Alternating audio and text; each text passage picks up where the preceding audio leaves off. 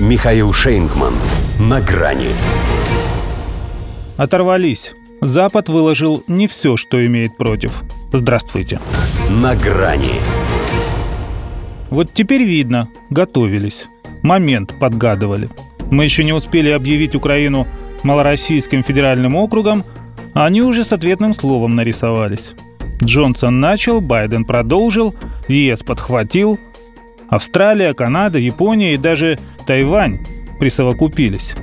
Конечно, неприятно. Естественно, не без последствий. Но, во-первых, мы знали, на что шли, и просчитывали риски. Во-вторых, мы еще пальцем не пошевелили, а в Европе уже собственные убытки прикидывают, только от того, что сами же и наворотили.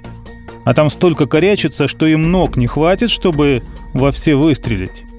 Придется переходить на другие части тела. И на другой транспорт, благо велосипед изобретать не надо, и на другую систему энергообеспечения. В-третьих, когда имеешь дело с экзистенциальным противником, надо всегда быть готовым к большой подлости с его стороны. Возможно, нынешняя самая значительная в этом веке. Но важнее, пожалуй, то, что они, наконец, перестали лицемерить. Раз нет никакой дипломатии, то и выражения подбирать не нужно. Тем более, что им всегда это давалось с огромным трудом. А сейчас переходят на уличную терминологию. Глава МИД Франции Ледриан говорит об удушении России.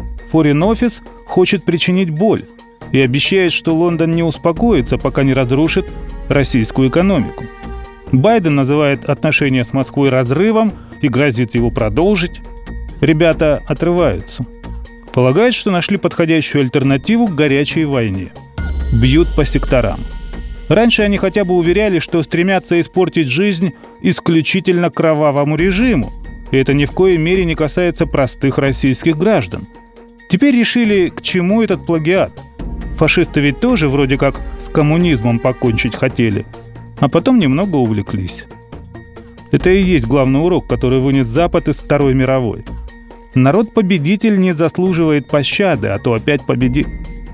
Блокировка крупнейших банков, ограничения на операции в долларах, фунтах, евро и иенах, ужесточение визовых правил, экспортно-импортный контроль.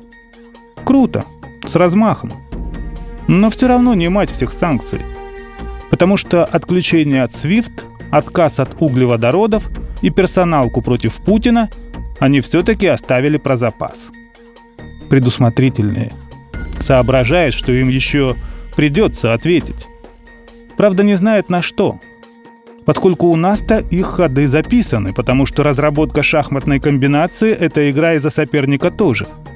А вот они о наших даже не догадываются. Путин, впрочем, дал им подсказку.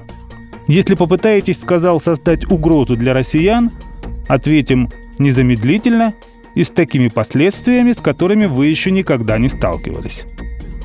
Наверное, услышали. Только, как всегда, не до конца поняли. Касается ли это предостережения только военного вмешательства или война, закамуфлированная под экономические боевые действия, чревата тем же?